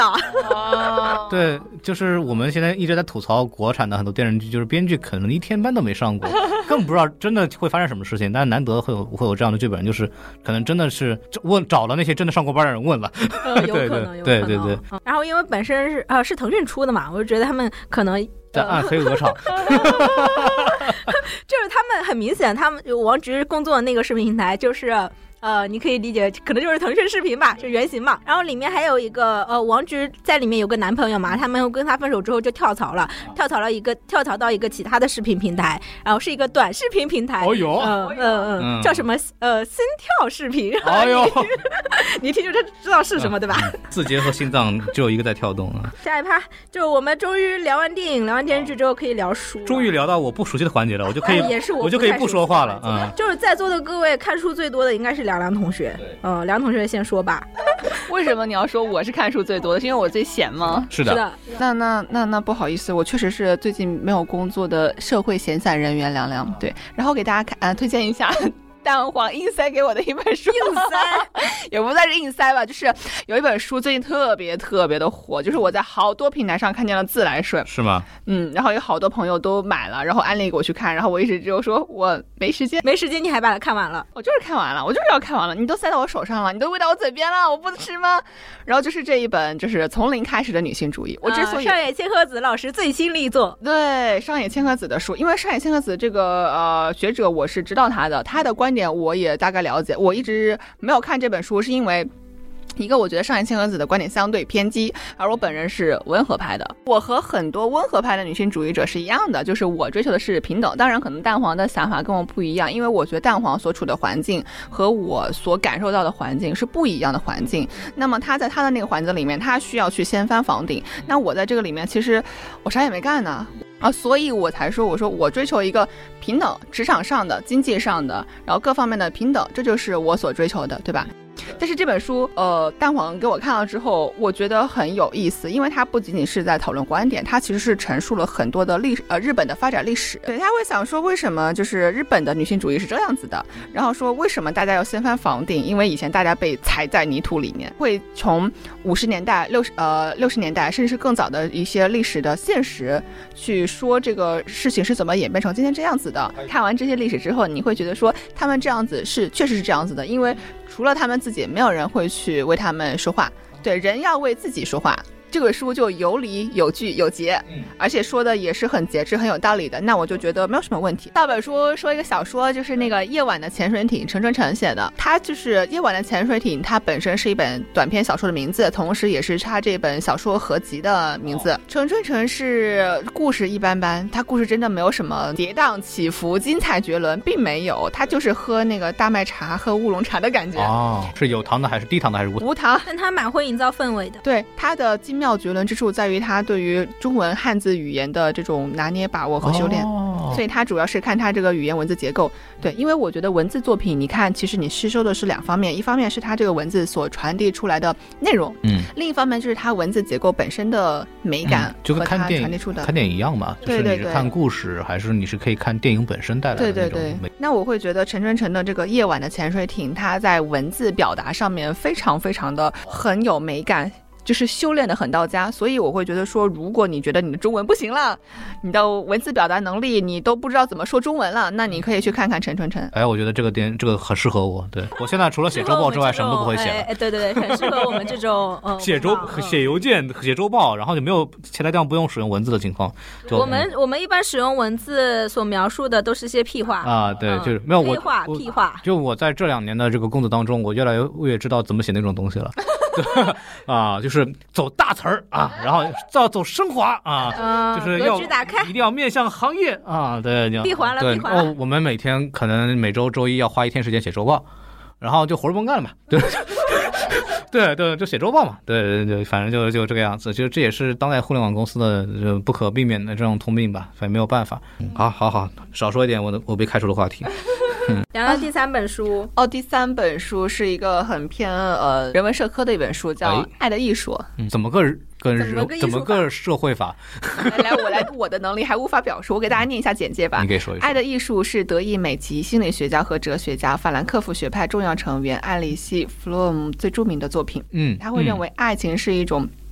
与人的成熟度无关，只需要深情投入的感情。然后他哦会把爱这个东西呢，跟人的呃发展的人格以及这种呃人在行为当中的倾向性相结合，然后去阐述这种爱的东西以及人对爱的理解嗯。好的，下一个 书，下一本书， 再见。孔老师听懂了吗？我我就我已经放弃了，我也 没我在听我在懂三十秒之前已经放弃了理解这个。我就觉得我听到了很多爱嗯爱爱爱爱爱，那就已爱 不完。好家伙，郭富城是吧？就是作者认为呢，爱是一门艺术。嗯啊，想要掌握多新这门鲜的，迷你在谜面上， 搞了半天。对，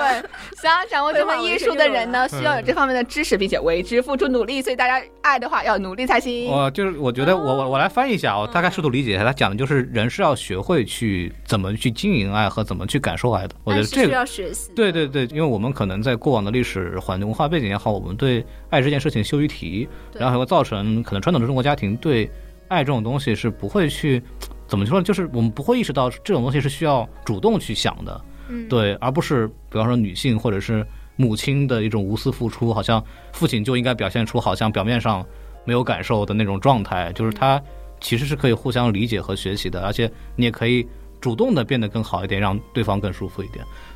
好的，那嗯我觉得应该给家长们先看一看。 好家嗯伙，我觉得一般家长应该是你不要甩锅给家长好吧？理解不了的，啊，因为他这本书他实在是太过哲学了。作者在书里面他批判嗯弗洛伊德。然后他说嗯，他谈到弗洛伊德的错误是什么？他说他弗洛伊德仅仅把爱视为性本能的表现或升华，但弗洛伊德错误远非如此。他发现性本能是为了解脱体内痛苦的追求而而引起的化学性的紧张的结果。然后作者会认为，性欲的目的在于解除这种痛苦的紧张，而性的满足在于这种解除的成功。这段话我是不是可以删掉了？给我给我整不会了给。我整不会了。好我也，整不会下一个，下一个，下一嗯个，好，下一个是蛋黄酱。呃，蛋黄酱只写了一本书，因为蛋黄酱确实没读过多少 书。啊，好，好家伙的，嗯，全球真实故事集单独出的一个非虚构故事合集，它是来自第一个全球记者奖真实故事奖的作品，嗯然后由九部非虚构作品和一部纪实影像作品为主体。所以是个公众号文集对吧？？ 非虚构作品合集，你也可以这么理解，因啊为现在公众号很喜欢写非虚构。对吧。对对对对，嗯，但是很多它很多全 PTSD 部了它全部是来自于呃嗯全世界的那个记者的作品，有波兰、刚果、塞内加尔、南非、啊古巴、英国、日本等十二个国家和地区。我觉得我全程看的过程中，就像在看一个个国家的电影。啊， 哦，对，比如说他那有一段儿，好像是嗯洪都拉斯，还是讲很多年前的一艘沉船事故，哎，然后在十几年后依然就是怎么去打捞，怎么去还原，然后怎么去找到这些遇难者他的、嗯呃名字、个他的个人物品，然后去怎么去还给他的家人。是不是故事结束之后，有个老太太把一个项链扔到海里面去了？泰坦尼克需号要，有看吗？一个我也很好奇。嗯嗯，还有一个墨西哥的故事，墨西哥大家都也都知道，这个地方的环境非常的复杂，哎，就有各种就是乱七八糟的势力。啊我真的去过墨西哥，确实是这样，嗯真的啊对我们还给警察行过贿呢，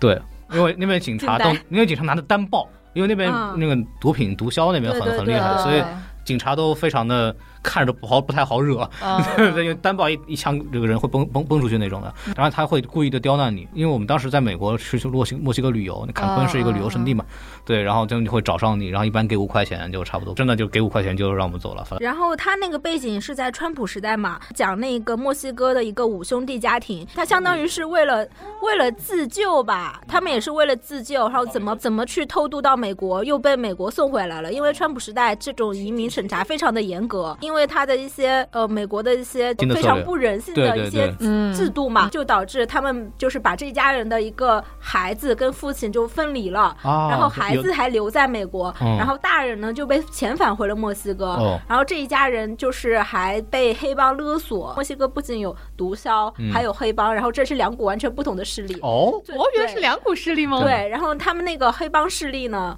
对他们这些平民就敲骨吸髓，嗯，然后还会抓未成年人作为他们的后备军，好家伙，哦，对，就非嗯常的可怕。他们就是为了保命才会选择去美国偷渡，然后还不断的被遣返。是有的人会特地从城市里搬到呃毒枭控制的领域去居住，因为毒枭控制领域反而更安全。 黑客不敢，就黑黑帮不敢进来对吧？嗯，哦对，就看得我目瞪口呆。天哪，就是里面有非常多不同地域的故事。哎这本书有吗？你那对，有有有，我我回头想再给你看。嗯 好家伙，多好呀！这本嗯书对。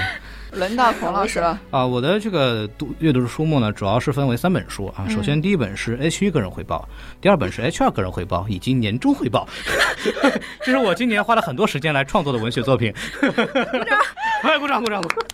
他们终于要结束了， 终于快写完了。还没写完啊，呢，写完了，写完了，写完了，写完了啊！对对，我觉得我年这度我今计年没划怎么看过书， 所以我把我的精力都创造在文学创作上了啊。那放到这个是开玩笑啊，说回来，就是我今年真的是没有完整的看过一本书，嗯，对，非常惭愧啊。所以到这个环节的时候，我就觉得没有没有，哎没有这个没有没有我国文坛失去孔老师真的是一大损失，所以我非常不赞同当年孔老师退出中国你文嗯坛。看看，梁梁在我来过我办公室过来找我玩嘛，然后就是他看到我书架上一溜关于电影的书，然后借走了一 一堆，然后这些书其实我都没有看过。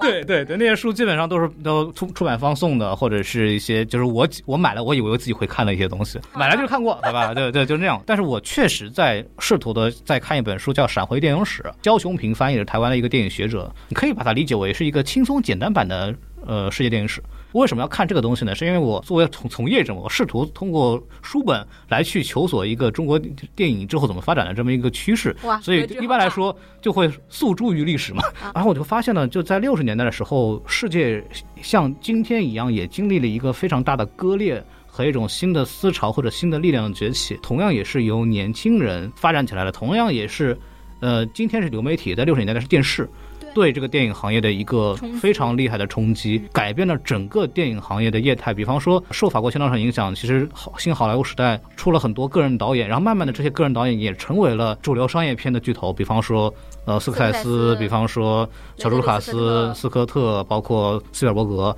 就是那一批人。我就在想，是不是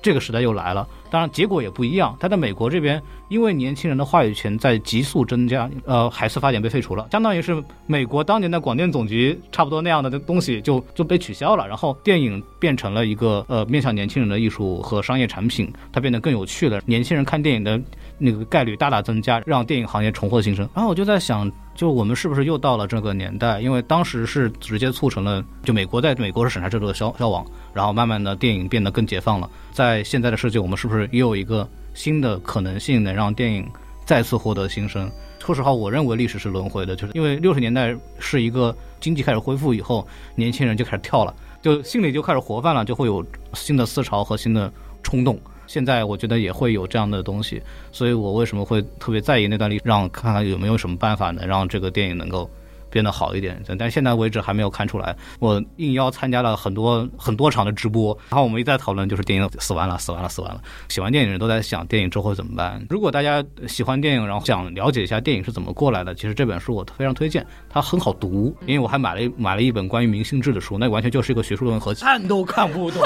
反正中文我都看不懂，好 吧？对，但我已经买了，anyway。但这本书还是好看的，嗯，哦所以这本书叫什么名字？再说对一闪遍回。电影史，闪闪回回电电影影史史，对，好嗯，的大家也可以好的，虽然书是很适厚了，合对适合社畜观看。嗯，对对对，下一个议题，哎，就是二零二一年最印象深刻的三篇长文章，嗯可以来源于微信公众号、newsletter 或者是个人 blog 等。我觉得凉凉看过的这种，呃，深度长文是比较多的，你可以先说一下，说到阅读文字类的作品，都是我先 说，我已经退出了，好 吧？退出文坛了。因为我本身是关注信息源比较多的嘛，嗯我也喜欢看这种长篇的文章也好，知识的报还道也好是有时间，你知道吗？ 还是闲的，主要是写。 对，哎，那我分享几个就是我个人比较喜欢的一些深度报道吧，算是。嗯就一个是那个陆庆松罗斯不肯拧紧，哦，这个我看过，人物发的，嗯，孔老师看过吗？没有，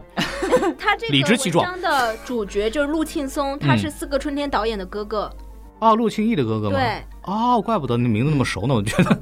其嗯实整篇的文章，它就是就是对这个人的采访，也对他生活的哦他观察。他哥哥有什么就是特别特殊的吗？他哥哥是干什么的呀？哥哥，你可以把它理解为一个被清华录取的天才的年轻学者。音乐家，啊然后放弃了清华这样的好的条件，然嗯后去当一个社会闲散。他在路哦北京的边上隐居，他嗯现在的生活状态就是一个星期上几次钢琴课，然后平时时间都在隐居。他这就个好像他很有名似的。 哦，有名的人住在北京边上才叫隐居，比如说对窦唯那个叫隐居。对呀、我就这么认为。我这就 我们叫隐居， 我也可以说我隐 居，对我我隐居到现在了，没有人发现我。我他这个标题我觉得是很取巧的。他这个人物，你要说他有什么贡献，他没有什么贡献；你要说他有什么嗯哦特别，他没有什么特别；嗯， 你要说他名气，他也没啥名气。所以为什么要写他呢？他多少写他为什么呢？这个文章的作者其实是在取巧，他在讨好那些在职场当中拼命挣扎的人，就是边缘人群啊比如不是说我他是在他是通过描绘一个社会闲散，嗯然后来讨好社畜。我明白了哦，就是你看这么天赋的就是人在讨好我也在是吗隐居，我们隐居就挺就隐着吧。啊，对啊，看标题：螺丝不肯拧紧，谁是嗯螺丝？主流话语里面，嗯，大公司里面对的对，普我通们员这样工的是就叫嗯螺螺丝。丝，哦对，然后他其实懂了是，吗？哎对对对嗯，然后他那我们电台的听众是不是就螺蛳粉呢？ 扣钱，扣钱，谐音梗。然后他整个文章，我觉得有一点像那种生活式散文吧，对于一个工作不那么紧张的人的生活状态的描写，其实是给了那些就是每天忙的人的一种生活的想象力精，神按摩，是给了你这样的人精神按摩， 我突然知道了陆庆义的第二部作品要拍什么了，拍什么？就拍他哥哥就好了呀。对，管音乐， 对对对，嗯，嗯而且这个人他不焦虑，嗯，挺好的他。他不买房，不买车，不结婚，不生娃，他不焦虑。呃，这个就是充分体现出了，就是陆庆义的父母啊，就是为什么这么优秀的原因，就是他好像对他的子女没有这样的期没有太待。高的要求。对对，没有这种，就是你们哦嗯必须得怎么到什么年纪要做什么事儿，没有这种东西。对，因为我采访过那个导演，哦 对，对对，然后我说你这个纪录片那么成功，是不是主要归功于你的父母本身特别有意思？他说是的，对对对失忆对，你看他的他的父母本身非常的，包括两个人之间的感情也非常令人羡慕，包括他们的生活状态，嗯嗯，就好像就是很轻松，也对不是很在意嗯嗯健康快活的成长就好了，对，就是看得很感动。那对嗯，他有这样的儿子很正常吧？对啊，对对挺好的嗯我觉得他的儿子就是给现代都市人做了一个很好的正面的嗯典型，就是一个隐居吧示范，隐居就是一个正常的、健康的人，他应该是怎么生活的。前提是人家能会弹钢琴。前提对是他工作时间少你，看一比周方只说嗯上两天 班你。看，比方说我和蛋黄酱这种互联网的民工，对吧？我们啊你看了互联网，我们能干什么呢？不知道，我们教不了钢琴，对，那也怎么不会办呢？画画，所以你也不不配会隐拍居。电影，从现在开始学画画，嗯，我从们现一在起开始学练画钢画。琴。好的，嗯这个文章是不是就说完了？嗯，对，这个文章说完了。好那，下一个，哎下一个文章看一下什么？两个世界：嗯父亲与自杀的少年。哦哎，这个是哦，它是正面链接。对对正面链接公众号叫正面链接，这个嗯公众号发了一篇文章，哦，哦，这个文章我知道，但我没看。跟刚刚那个很轻松的闲闲适的文章截然相反的。它这个文章非常的长，而且非常的嗯沉重，以至于我中间断掉，然后我休息了几天，接着把它看完的。哦，嗯，它是讲你那你个看看，人家是休息了几天， 我们是忙了几个月。忙得没时啊间，我看，看了什么东西来着的？已经忘了。你看看，然后他讲的是郑州有一个高中男生，他是高中吧，他嗯自杀了，就是一个没有任何新闻热点的一个男孩儿，他自杀跳楼了。然后为什么自杀跳楼呢？那我们总得去问问吧嗯，就是抑郁症每一个抑郁症也是其中一方面。嗯但是其实这篇文章你看下来，你会觉得不仅仅是抑郁症，这个文章的标题就很有意嗯思，《两个世界：父亲与自杀的少年》。其实作者是采访了自杀少年的朋友，吓我一跳，还有他的父亲，我还以为采访了自杀少年，并没有。然后呢，自杀少年他的朋友所。描述出的一个世界和这个当事人的父亲所描述的自己的儿子，完全是两个不同的人。我是觉得作者试图以这样的一个方式，以这样的一个事件，来表现当代青少年和他们父母之间的对巨大的鸿沟代际的差异、是的代际的差异以及巨大的不理解。嗯然后甚至我会觉得他这个父亲有意无意的忽略了自己儿子所有的负面情绪，嗯所有的不开心。他会觉得自己的儿子如此的阳光灿烂、高大帅气，嗯嗯哦但事实上，作者走访了下来之后，他儿子其实只有一米七出头，嗯然后就是一个很腼腆的男孩儿。哎，我是这么我是这么想这个问题的，虽然我没有看过文章，嗯，他父亲之所以这么描述他的儿子，是因为他希望他的儿子是这个样子的。我可以理解父辈，因为我现在年纪有点大了，就是就是快三十岁的人了嘛，嗯就可以慢慢去理解。就是嗯可能虽然我自己没有孩子了，就是就是远远得很啊，离离这个东西，但是我可以理解稍微年纪长一点的人，希望他的家人是什么样子的。就是我已经很累了，我被生活的重压打得很惨，我用了所有的钱，我用了所有的精力。把就是给到了这个孩子，我会无法去接受我的孩子是另外一个样子的。对，他对无法接受对自己的孩子是个普通人，对他会无法接受。对第二个问题是，他不敢想他的孩子有负面的情绪，对你，想这样会让他的生活比就已经非常艰苦的生活更加的难受。他没有余地去想其他的任何东西，对，他只能希望他的孩子像他想的那样子，这是他对这是对他唯一的慰藉。他的孩孩子表现出的那个状态，他只会挑好的看。就啊，我的孩子还是好的，我这么工作是值得的。我的孩子还是好的，我还有动力接着干这个活儿，否则我没有任何余地去坚持。哎，孔老师，你真的没有看过这个文章我吗？没有。看过，但是孔老师刚刚所说的这个父亲的状态，确实也是这个文章所反映出来的，对吧？就这个父亲是个就是土老板吧，嗯就是个小老板，他是的压力特别大，然后全家只有他一个人是挣钱的，是的，嗯，肯定是然这后样他他每天就很累死累活，在外面要喝很多的酒局、嗯饭局、应酬，但是他唯一的这个精神支柱就是他儿子。对，哦哎，我怎么有一种已已经有一种父亲的情感在里头了？ 然后，但是你会觉得这个父亲他也是经历了，嗯，他没有能力去再做更多的探索和更多的接受。是的，就是这种，其实也暴露出了这个东西，其实不只是说父亲缺少对孩子的关怀，这个也跟社会对他的对一个男人的要求。也有关系，对，对很多时候是逼不得已的。然后这就涉及到男权社会对男性的要求，然后就开始变成了很危险的话题了。就所谓男权社会，他对于男性和女性这种哦对别对，分其工实要求，性别分工要求，实这个实是对人性本身的压榨。嗯，对但我但我我更愿意把它归结于，就是这个社会对人的要求太高了，就对是对整对整整体所有人的要求都太高。但是你要去反抗啊！你 就是他会要求男性一定要挣钱，要成功，呃现在又多了就是要顾家，对对对对， 还要会浪漫，会谈恋爱，就是他对男性是全能的要求，对女性也是全能的要求。我觉得就是，如果都是全年的要求的话，其实就是整个社会对人要求太高了。对然后这个东西，我们要非常非常非常非常努力，才能够健康的生活在这个社会里边。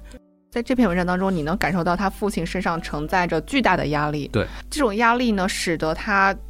不由自主的、无形之间也给了他儿子巨大的压力，但他儿子其实是承受不住的。嗯，一方面，他儿子要承受身为男性本身所要承载的社会期待，同时他还要承受父亲的。根据记者的采访，他的儿子每次在见到父亲面前的时候，他都试图表现出一个“我是一个好儿子特别懂，”，对对对，这种、嗯这种感觉。这个其实是父亲唯一希望的，就是他就希望我的孩子是听话的，是是好的，是给我正脸的。那就我那我努力拼死拼活的一切就值得了嘛？对啊，我听下来感觉这个父亲他在为自己的所付出寻找合理性，对，嗯，他在为自己的艰艰苦奋斗寻找合理性。，对对，嗯，但这个合理性对他是有意义的，但是对他儿子不一定有意义。对，这就是从根儿上来说，这个东西就走进了，它它歪了。大家都没有往健康生活的角度去思考，而是往对艰苦奋斗的角度去思考。从我的角度来，我认为这是社会在快速变革时候的必经阶段，在任何一个国家，在一个快速发展期，它都不可避免的要出现这样的东西。然后必然有一些，应该是大多数人都承受不了这样的东西，他会选择隐居，然后或或者就是成为这个社会的牺牲品，这个是不可避免的。好沉重 啊！好，来来来来来来，好来好来，下一个，第一个那个陆青松就感我感觉挺好的，就是我嗯像喝了一口龙井清茶一样，但是这个嗯很沉重。很沉重，很沉重。那嗯第三个文章要不就别说了吧，第三个文章也好 沉重。我们有不沉重的吗？我看了一下我们的列表，我们挑一个不沉重的说一说怎么样？没有，没有， 嘿，那么这把过了吧？我觉得太危险了， 太危险哦！我觉得有一个那个我想说一下，就是那个对话《元气森林》，唐冰森是那个是晚点吧？我记得是，嗯然对后晚点发的，对对，那个对那个人物《元气采森林》访哦的老板的啊采好访呀，就是那个采访大家可以去看一下，非常喜剧，我看过这篇对，文章，非常的有意思，因为那个记者很聪明，然后嗯不断的在挑那个人的毛病，嗯然后来反过来诘问他，然后就看到啊，这样其实我是这个意思，但是也可以看到元气森林嗯这个老板。他的思维方式为什么元气森林他某种程度上他成功了，但是他为什又么他的他非常自洽，而且他非常自信。然后他是用一种做游戏的方式来做饮料，他是用一种年轻的产业的东西去冲击一个传统产业，嗯然后他成功了。对，但是他又有带来那种互早期互联网大佬或者游戏大佬的那种自信、那种个人主义的东西在里头，会吹很多牛。然后那个记者就在这个整个采访过程中不断的戳穿他，很这有意个思。作者他特别会怼，大家如果听过反派影评的话，有一个嘉宾叫秦万老师，秦万老师是一个多年的娱那个就是影视记者吧，他在直播的时候跟我聊过天，他说以前是不你说的东西就是你说的东西，我们负责忠实的还原出来，我们写的东西你是不能改的，这是传统纸媒的。现在我们所有的这个影视导演、演员采访都需要给。片方或者给宣传方过，给片方改和审核是天经地义的事情，你知道吗？所以以至于像我看到这样的文章说，哦，还可以这样，这也能发， 哎，关键是老板还让他发了。这就我觉得这个很很很很神奇，所以我在看的时候，我对这个文章印象是比较深的，给我带来这种行业里的冲击，我觉得很开心的。对，还有这样的文章可以出现在这个地这个文方章真的很有意思，蛋黄快去看。好的嗯好的，我回去看一下。啊，对 我还是想想一下，我想介绍的这篇文章，它来自于一位极客有灵，叫他 ID 叫洛怀，呃洛阳的洛，怀念的怀。他现在也是一个隐居状态， 哦嗯就对，就跟凉凉有点像，就是退出了公司内卷，嗯呃，现在在家休息，嗯是为了重建自己。我看完这个文章之后呢，就总结一下，他就是一个被社会毒打后的人，他的坍塌与自我重建。嗯，像我们这种社畜读出来就会有很有共鸣。嗯现在到关于二零二一年的闲聊时间了啊，啊，好了，先过终于渡到了一下闲聊时间，我们哎终于我到们了刚刚在干嘛？原来我们刚刚不在闲聊 是吗？不见得还能多水，天哪！嗯哦说不定我们俩以后就去造船了，毕竟是划水，是不是？好家伙的， 一级划是水谁选划手船？划船不用讲 是吧？一级划水选手。嗯闲聊时间呢，就是聊一下对于二零二一我们最想吐槽的三个点。凉凉，你最想吐槽的三个点是什么？重复压抑和闲散不解释，就大家字面的意思，重复压抑和闲散。啊重复、压抑和闲散，唉，就是怎么会有闲散这件事？就我不懂什么叫闲散，你知 道吧？字就是对，就字是义上的不重复和太一压抑，样我很明白，嗯，就是每周写周报嘛，对，对，写周报的时候很压抑嘛。就是每天工作嘛。但是闲散是什么东西嗯？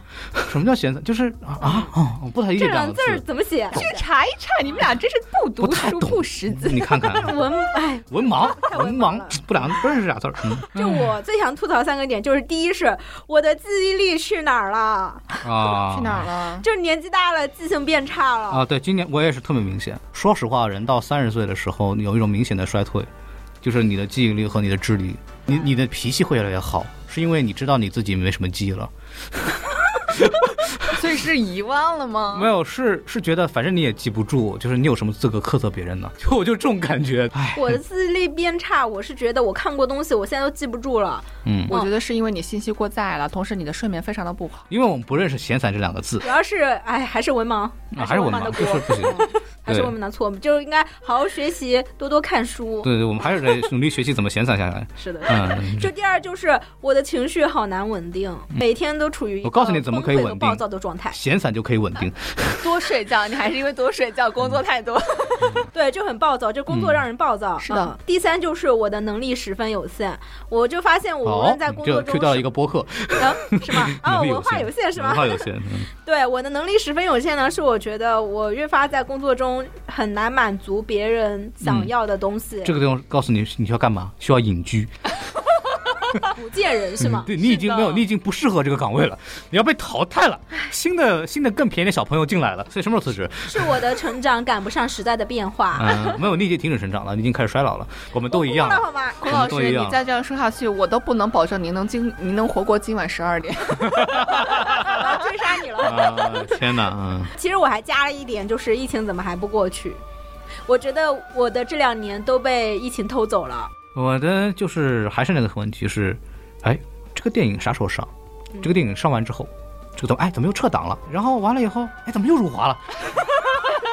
就就就好难啊就是从事这个相关行业嘛，今年的很多海外电影啊，啊 很多海外电啊影啊就是面临着说啊，这个电影我们很期待呀，它什么时候上？片方说不知道呀，最后一环了，最后那一环什么环？就是定档了，什么时候定档？不知道呀，然后好不容易定档了，哎，为什么又撤档了？哎，辱华了呀，撤档一般不是技术原因吗？技术原因背后是什么原因呢？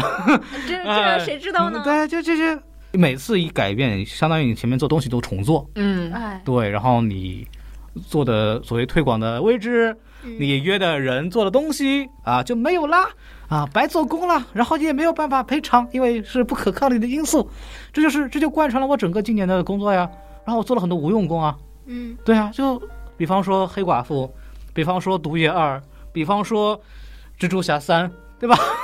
就我们今年零封漫威啊，非常的伟大之后，就是我们的工作就浪费时间了，在那儿。所以给大家对的经验教训就是不要把自己的爱好当工作，是的不然会嗯受双重的打击。我父母这两天一直在跟我讲说，嗯不要在工作上投入太多的个人情感。对， 对对，还是隐居吧，还是隐居吧。对哎，对对 先去学个钢琴。这对个学个钢琴。嗯，就就今年反正就这德行了，明年好像也不会变得更好。 OK，大家还记得去年年底做了什么吗？今年年底有什么计划？好，这个问题问的非常好。嗯孔老师先说。不记得了，就是大黄酱刚刚讲的记忆在衰退。当然，记忆衰退的背后原因是因为过载，你无暇去思考说我年底干什么。对，对，这个是很奇怪的事情，因为年底对我们来说就是哦，那个要准备春节档了，就是你根本就没有这种所谓的怎么做一个仪式感的东西，让自己好像重新开始，没有这个东西。对我们对时间失去感知了，尤其是疫情这两年，让我们的很多东西停滞掉了，然后我们也丧失了很多能够标记我们时间的活动。嗯和心情，就会让我们觉得好像这两年就是这么过去了以后毫无记忆，就像白过了一样。那你今对年有什么新的失去计划呢？嗯我今年就不一样了，这个感谢国家给我的机会，因为我马上要去那个什么金鸡奖那边出差，啊然后我就决定完了以后从厦门直接去澳门，然后就然后就去看一下蜘蛛侠，还有那个什么王家卫的影展啊，嗯对对对，呃，凉凉还记得去年吗？不记得了。我今年我想了一下，我在去年的最后一天，就是正常的嗯十点钟上床睡觉， 第二天醒来一普通天会，夸你，呃很普通，第二天就你看看关键词，十点钟可以上船睡觉，闲散两个字，知道怎么写 了吗？十点钟我还在公司呢，十点钟还在激情加班呢。啊天哪，我有一个跟孔老师相同的点，就是嗯我也很信很息清过楚载的觉得，对，第一是信息过载，嗯第二是觉得自己失去了标注时间的节点和对能力。但是我觉得播客给了我们一个节点，嗯因为我很清楚的记得去年年底我们在做圣诞特辑，哦，你们圣诞节竟然有时间做节目，天年哪！啊的时候，去年的时候，今年就没有圣诞特辑了嘛，嗯就没时间做，真的没时间搞。然后去年这个时间还在准备元旦旅行，今年哎也不知道元旦干啥，候，嗯，再说吧。如果选三首歌代表你的二零二一，你们会选哦哪一首？太好了，呃嗯我凉凉，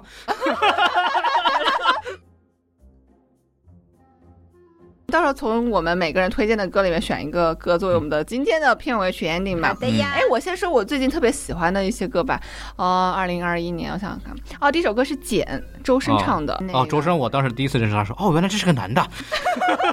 哇哦！哎，第二个是那个呃陈静飞，嗯，他的那个有一个《人间指南》，他的歌词比较像诗。把一句话分成三段 嘛，是爱情神话的梗，第三个歌是《英雄联盟》的主题曲啊！没想到突然听到陈奕迅，好久没看到他了，然后他胖了。啊好，的，好对胖了哦，我对知道了。好的，好的，那孔老师的三首歌是什么呢？啊，就是大家都知道我是一个著名的嘻哈爱好者，对，哦啊，不著名不著名，对，然后我推荐的三首歌都非常的有时代记忆，啊时，代记第忆，一老番茄和某幻能有什么时代记忆？呃，老番茄和某范他们没有时代记忆，但老番茄和某范写的这首歌叫《突厥》，嗯，这首这首歌是个老老歌，为什么选它呢？是因为符合我现在状态。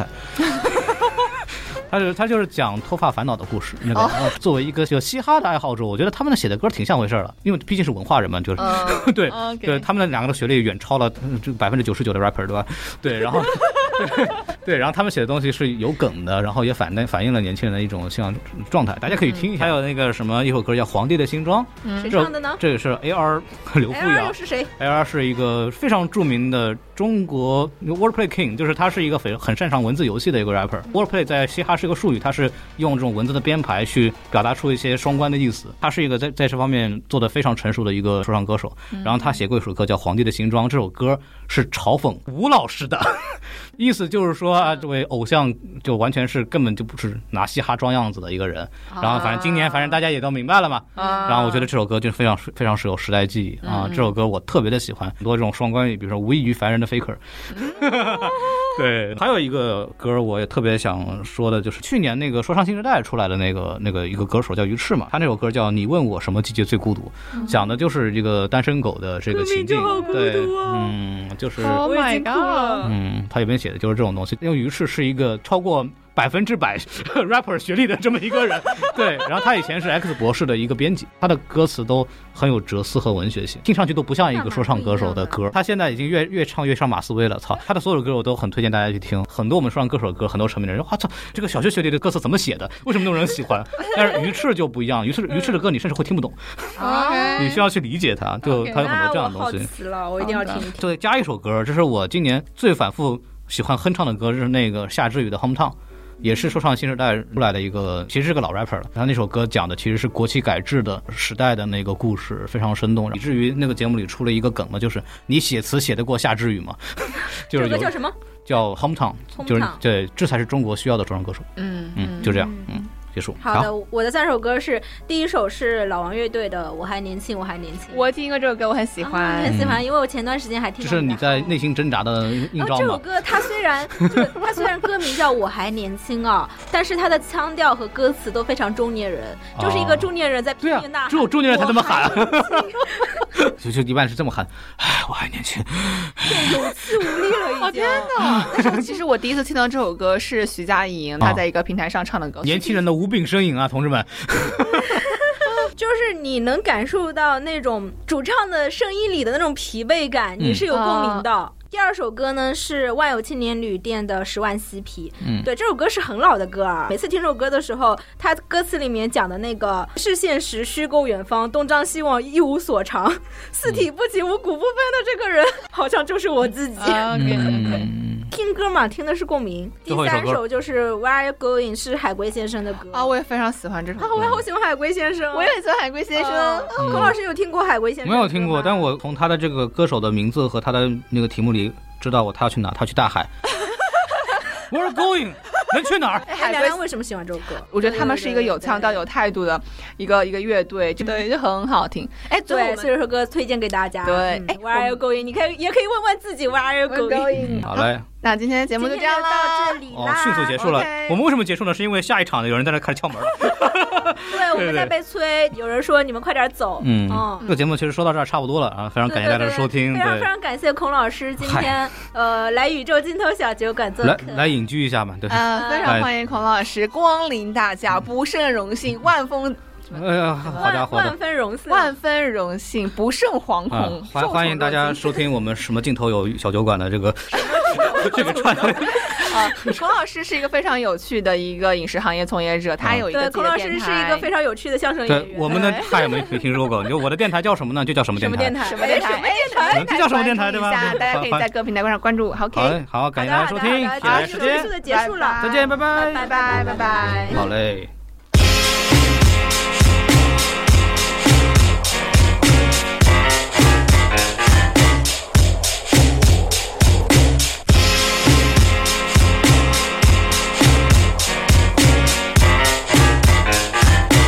Here we go. 我哥们叫我不要脸，明树敌说这样会有黑的，而我收多了也无一凡人的 faker。我在说谁不需要掩饰了？听完你的干音，笑到我的眼眶都湿了。你说的话好狂，说要为中国说唱做贡献，其实你更多是在那帮倒忙。说你是听着 hiphop 长大的，但你的说唱技术根本比不过王嘉尔。在成街头诗人，现在你得接受质问。这里节奏制胜，别想用你那些借口支撑。你不懂说唱，只会抓人家的小失误，现场的小事故装成老师傅，摆个臭脸在那 blah blah blah。哥们，每次你都讲得很棒，请问你自己又唱得怎样？哥们，给你舞台，给你聚光灯跟麦克风，跟脑残粉把台下围起，陪你在那疯，让我看看你自己的 freestyle 到底有没有。给你丢个没理由的题目，帮你皱眉头，自己说的话自己还没付出，